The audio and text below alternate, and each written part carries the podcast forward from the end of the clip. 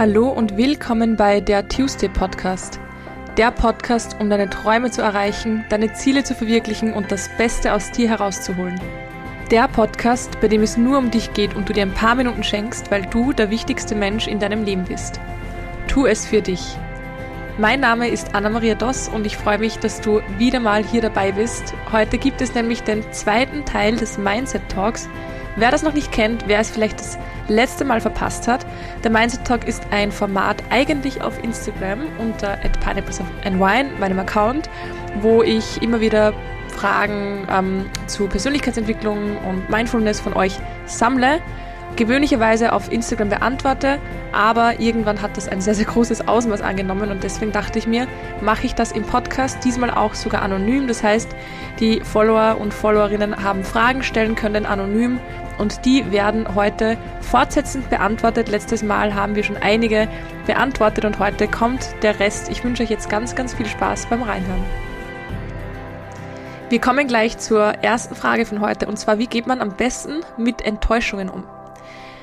Enttäuschungen sind natürlich etwas, was sich im Leben absolut nicht vermeiden lässt und auch immer wieder vorkommen wird, aber Enttäuschungen sind etwas, was man auch aus einer anderen Perspektive sehen kann. Enttäuschungen sind nichts anderes wie die Enttäuschung. Das heißt, eine Täuschung wird entwirrt, aufgelöst und beendet sozusagen. Darum sehe ich Enttäuschungen meistens nicht als etwas sehr Negatives. Natürlich tut es oft weh, vor allem wenn wir gewisse Erwartungen hatten. Über Erwartungen gibt es auch eine ganze Podcast-Folge. Aber wenn es dann soweit ist, dann passiert nichts anderes, als dass du ein klares Blickfeld bekommst, dass du dich lange in etwas getäuscht hast, was ja gar nicht so ist. Und bevor ich, einer, in, bevor ich in einer Täuschung lebe, ist es mir trotzdem lieber, wenn diese Täuschung aufgelöst wird. Und das ist im Endeffekt nichts anderes wie eine Enttäuschung. Wie gesagt, entstehen sie meistens durch unsere Erwartungen, weil jeder Mensch hat gewisse Erwartungen an sich, an andere, an Situationen. Und je weniger wir Erwartungen wir aber haben, desto weniger Enttäuschungen werden wir auch haben. Meistens sind die schwierigen Enttäuschungen die zwischenmenschlichen. Und da sei dir einfach bewusst, dass es nicht möglich ist, dass wir von anderen nicht enttäuscht werden, weil wir haben alle unsere eigene Welt, unsere, unsere eigene Sichtweise, unsere eigenen Werte, alles, was wir sehen, auch wenn wir auf dasselbe Gebäude blicken, auf denselben Menschen, jeder sieht es anders. Und deswegen ist es auch kaum oder eigentlich nicht möglich, dass andere immer so sich verhalten, diese Dinge sagen, wie wir es erwarten. Und wenn sie das anders machen, wie wir es erwarten oder sich anders verhalten, ist es natürlich eine Enttäuschung. Aber das ist etwas, was ganz normal ist und auch nicht zu vermeiden ist. Also versuch einfach das Thema Enttäuschung als etwas Positives zu sehen, als etwas Bereicherndes und als ein Learning anstatt als etwas Negatives. Ich habe euch letztes Mal erzählt, dass eine Dating-Anfrage kam. Und ich lese es einfach vor, aber ich gehe jetzt da gar nicht zu viel drauf rein, weil es hat jetzt für mich nichts ähm, mit der Persönlichkeitsentwicklung zu tun, aber es kam die Frage, wärst du daran interessiert, eine Frau zu daten? Finde dich sehr interessant und natürlich attraktiv. Danke für das Kompliment, das freut mich natürlich sehr, aber das ist nicht mein unter Anführungszeichen Beuteschema. Also ich ähm, date keine Frauen, aber ich muss auch dazu sagen, ich date generell nicht, weil ich einfach keine Ahnung, einfach keinen Bock drauf habe und ähm, auch keine Zeit derzeit und meine Prioritäten einfach woanders sind. Aber ich nehme dieses Kompliment dankend an. Wir kommen zur nächsten Mindset-Frage und zwar, wie lerne ich es, mich wirklich bedienungslos zu lieben? Das ist wahrscheinlich etwas, was jeder Mensch erreichen möchte und dass auch das Ziel im Leben irgendwo ist, sich bedienungslos lieben zu können. Es ist schwierig, sich wirklich ganz ohne Bedingungen zu lieben, weil dann würde es ja jeder von Haus aus machen. Und um sich wirklich lieben zu können, ist mal das Erste, und das sage ich so oft, sich kennenzulernen. Das heißt, sich bewusst zu sein, wer man ist, Selbstbewusstsein zu entwickeln. Und Selbstbewusstsein ist halt nicht, ich komme in einen Raum und fühle mich sicher und ähm, bin präsent und äh, fühle mich schön oder was auch immer. Das ist das, was wir unter Selbstbewusstsein in der Gesellschaft verstehen. Aber Selbstbewusstsein ist im Endeffekt nichts als uns selbst darüber bewusst zu sein, wer wir heute sind, also wer wir jeden Tag sind. Und Du kannst ja auch eine andere Person nicht lieben, der Person nicht vertrauen, wenn du sie nicht kennst. Das heißt, wenn du dich selber auch nicht kennst, dann wird es schwierig, dich überhaupt mal zu lieben. Bedingungslos zu lieben ist nochmal ein Level darüber und auch etwas, was nur erreicht werden kann, wenn man sich wirklich kennt und mit sich dann wirklich umgeht, wie mit den Menschen, den du am meisten liebst. Und jeder Mensch hat es verdient, bedingungslos geliebt zu werden, weil um geliebt zu werden, müssen wir auch nichts tun. Wir müssen keine Bedingungen bringen, wir müssen keine Liste erfüllen. Das sollte eigentlich normal sein. Natürlich ist das einfach heutzutage immer schwieriger, gerade mit Social Media und mit den ganzen Erwartungen und dem Druck von der Gesellschaft. Aber natürlich ist es das Ziel und für mich, ich weiß nicht, ob ich sagen kann, ich liebe mich bedingungslos, also wirklich durch und durch, wenn ich mir ganz ehrlich bin, wenn ich mir wirklich ganz ehrlich bin und mir zum Beispiel Situationen vorstelle, wo ich faul bin und einfach nichts tue, ein, zwei Stunden und äh, auf der Couch hänge oder sonst irgendwas, dann nerv ich mich selber. Und da kann ich nicht sagen, ich liebe mich gerade dafür, dass ich hier da liege. Aber, und das ist dieser Unterschied, ich gehe mit mir aber auch um wie mit einem Menschen, den ich sehr liebe. Und es ist auch okay, dass man mal zwei Stunden nichts tut. Wir sind nicht perfekt, wir sind keine Maschinen, wir sind Menschen. Das heißt, ich liebe mich, obwohl ich zwei Stunden auf der Couch sitze und nichts tue. Ich liebe mich, obwohl ich vielleicht mal etwas gesagt oder getan habe, was ich nicht hätte machen sollen in dem Moment.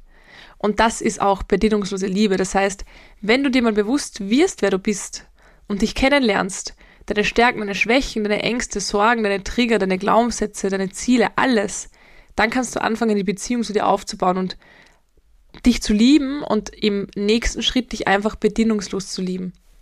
Wir kommen zur nächsten Frage. Ich hatte eine sehr, sehr ähnliche im vorigen, in der vorigen Folge und zwar, wie schaffe ich es, meinen Körper so anzunehmen, wie er gerade ist?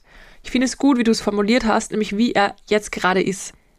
Es klingt blöd, aber einfach annehmen. Ich sage immer, alles, was du ändern kannst, hör auf darüber zu jammern und ändere es, wenn es dich stört. Und das, was du nicht ändern kannst, kannst du nicht ändern ob es dich nervt oder nicht, ob du dich darüber aufregst oder nicht, du kannst es nicht ändern. Und es ist immer diese Entscheidung zwischen, habe ich negative Gedanken deswegen oder habe ich positive Gedanken? Das ist wirklich eine Entscheidung. Und rege ich mich darüber auf, obwohl ich nichts ändern kann, oder nehme ich es an, weil ich nichts ändern kann? Glaub mir, ich weiß, wie es ist, den Körper nicht annehmen zu können. Und viele werden sich jetzt denken, na, du hast leicht drehen, du bist schlank. Aber das war immer mein Problem und ich habe da auch ganz am Anfang eine Podcast-Folge über Sport aufgenommen, wo ich zu meiner Geschichte einige persönliche Dinge erzähle und ich war immer sehr, sehr, sehr dünn.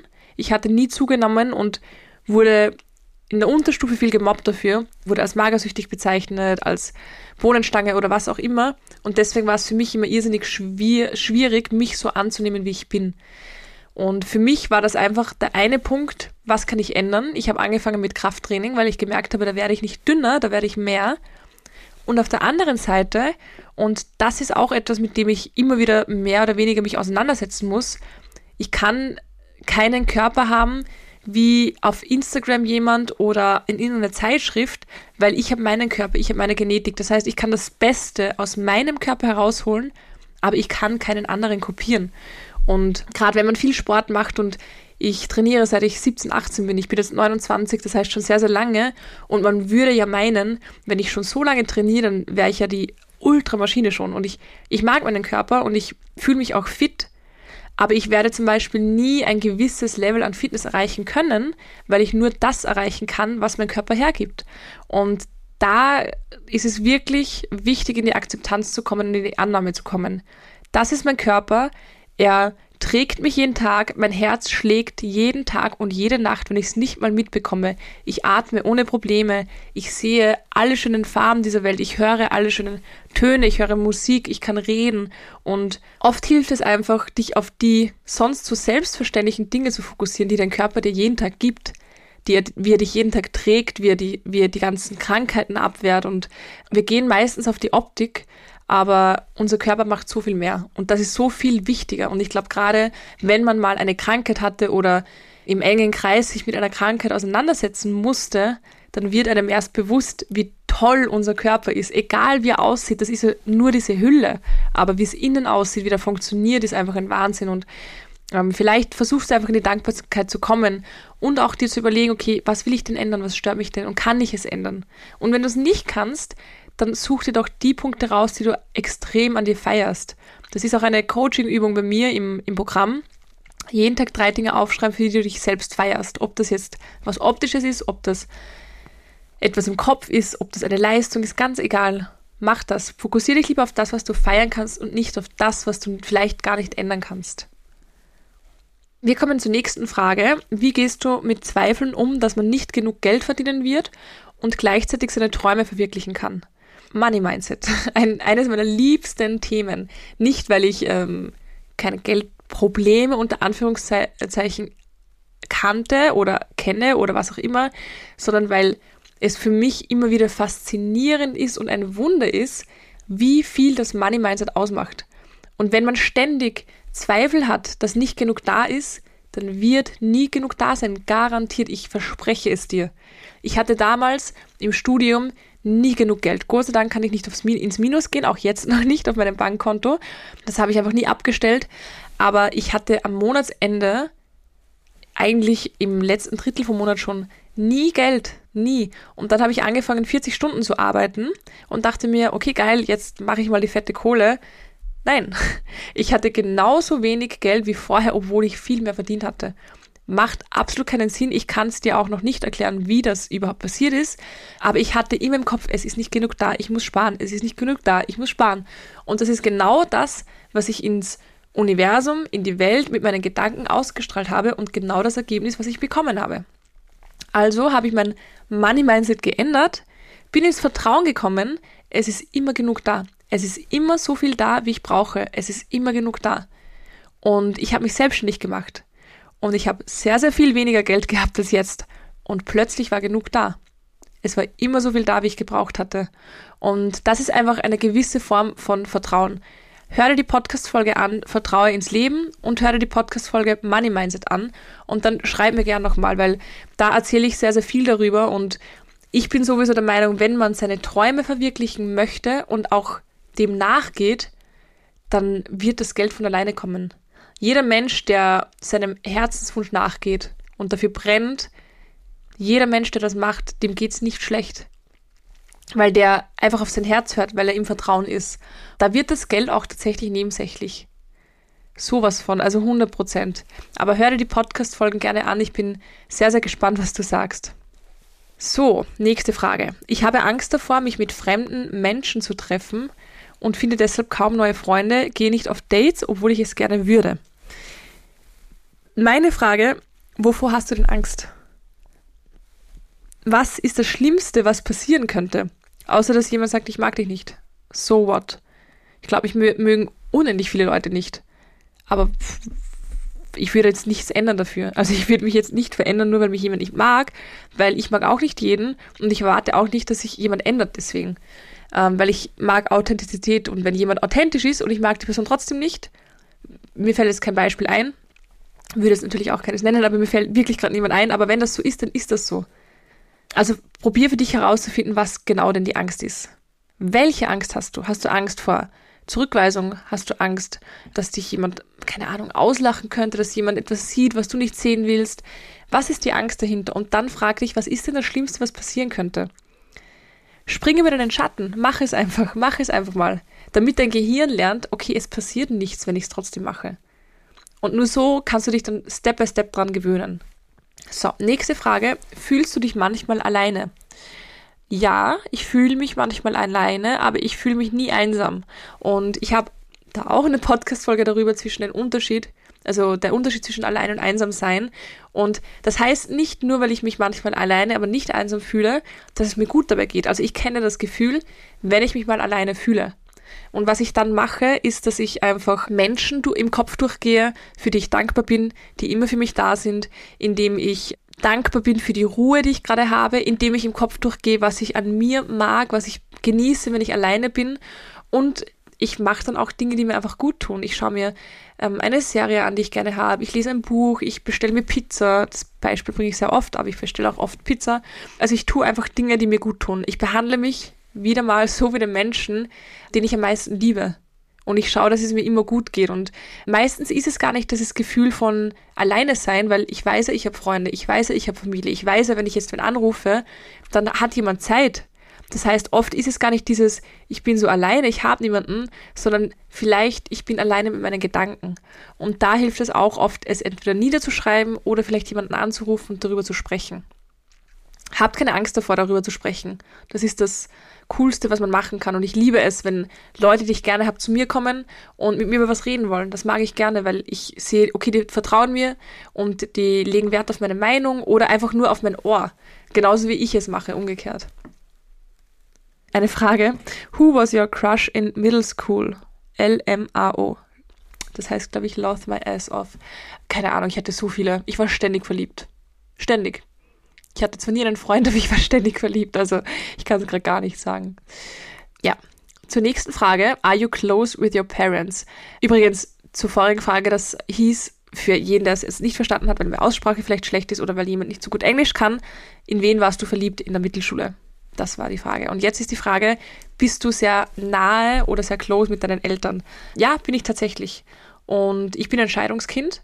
Das heißt, diese Beziehung zu meinen Eltern war mal mehr mit der Mama, mal mehr mit dem Papa, mal mehr mit der Mama, mal mehr mit dem Papa. Und ich glaube, das ist auch etwas Typisches für ein Scheidungskind unter Anführungszeichen. Ist übrigens nichts, mit dem ich mich identifiziere. Aber ich glaube, wenn ich so sage, versteht es jeder. Ähm, aber grundsätzlich bin ich eng mit meinen Eltern. Ich kann mit ihnen über alles reden und sie respektieren es aber auch, wenn ich mal ähm, die Zeit für mich brauche.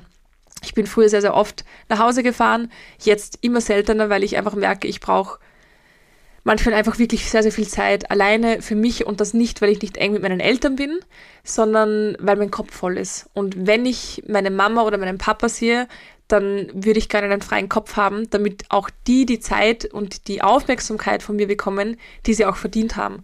Und ich mag nichts weniger, wie wenn ich jemanden treffe und eigentlich gar keinen, gar keine Kapazität im Kopf dafür habe, weil das finde ich einfach nicht fair und das würde ich auch nicht gerne haben. Aber grundsätzlich, ja, Shoutout an meine Eltern. So, und wir kommen schon zur letzten Frage und zwar, ich weiß nicht, ob er der Richtige ist. Wie finde ich das heraus? Gar nicht. Und wirst du auch nie wissen. Also, bestes Beispiel, ich war fast zehn Jahre in einer Beziehung und ich war relativ sicher, dass es der Richtige ist. Und das, was passiert ist, hat niemand erwartet, nicht mal ich selbst. Und trotzdem ist es passiert. Das heißt, du kannst es nie wissen. Manchmal ist jemand der Richtige für eine bestimmte Zeit. Und dann ist es auch der Richtige, aber nicht für immer. Und ich glaube, man muss von diesen Gedanken wegkommen, ist dieser Mensch richtig oder falsch? Das ist dieses Denken, was aus Märchen kommt, aus Hollywood-Filmen, aber das ist einfach meiner Meinung nach Bullshit, weil manche Menschen sind die richtige Person für ein Jahr oder für zehn Jahre und dann nicht mehr. Warum? Weil wir uns ständig verändern und wachsen und auch die anderen Menschen. Das heißt, es ist schwierig zu sagen, das ist das, der richtige Mensch fürs Leben. Kann gar nicht sein, weil wir wissen nicht, wer sich in welche Richtung entwickelt, welche Dinge passieren, dass man sich verändert, dass man anders denkt, dass sich die Werte vielleicht sogar ändern. Also hör auf dein Bauchgefühl. Wenn es sich gut anfühlt, wenn du mit der Person bist, wenn du das Gefühl hast, du kannst dich fallen lassen, du kannst du selbst sein zu einem gewissen Prozentsatz, weil zu 100.000 Prozent wir selbst sind wir nur, wenn wir alleine sind. Ist einfach so, da lege ich meine Hände ins Feuer. Aber wenn es 90 Prozent sind und du dich gut fühlst und er sich gut fühlt und ihr versteht euch, dann weg mit der Frage, ist er der Richtige oder nicht. Keine Ahnung, das weißt du nicht, aber es geht dir gut.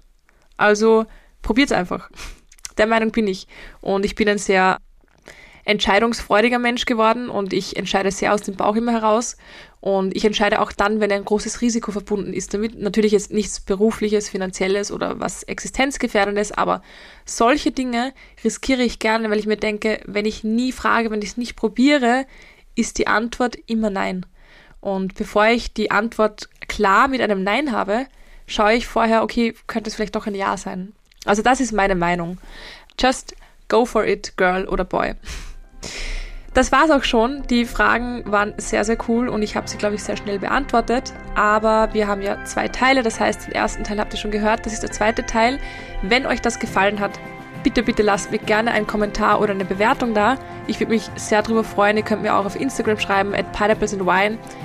Aber ich muss dazu sagen, je öfter, je mehr dieser Podcast bewertet wird, desto mehr Reichweite bekommt er und ihr wisst, wie wichtig mir es ist, dass ich einfach sehr, sehr viele Menschen damit erreiche. Der Podcast ist eine Sache von Spaß für mich und Hobby und Leidenschaft, weil ich mich da jede Woche reinsetze und meine Gedanken mit euch teile, die euch hoffentlich helfen. Und das ist für mich wirklich ein Herzensprojekt, wo ich gerne hätte, dass das mehr Menschen erreicht, weil jede Situation, von der ich erzähle, kann ich erzählen, weil ich selber in der Situation war. Und ja, und deswegen weiß ich, dass man schaffen kann, dass man aus diesem Gedankenkarussell rauskommt, aus der Negativität und dass man Dinge erreichen kann, von denen man nie geträumt hätte. Und deswegen freue ich mich über eine Bewertung. Wer Infos zum Coaching gerne hätte, schreibt mir gerne auf office at unlimitedmindcoaching.com. Ich verlinke es euch auch nochmal in den Show Notes, genauso wie meinen Instagram-Account. Und wünsche euch jetzt einen ganz, ganz schönen Tag. Alles Liebe, eure Anna.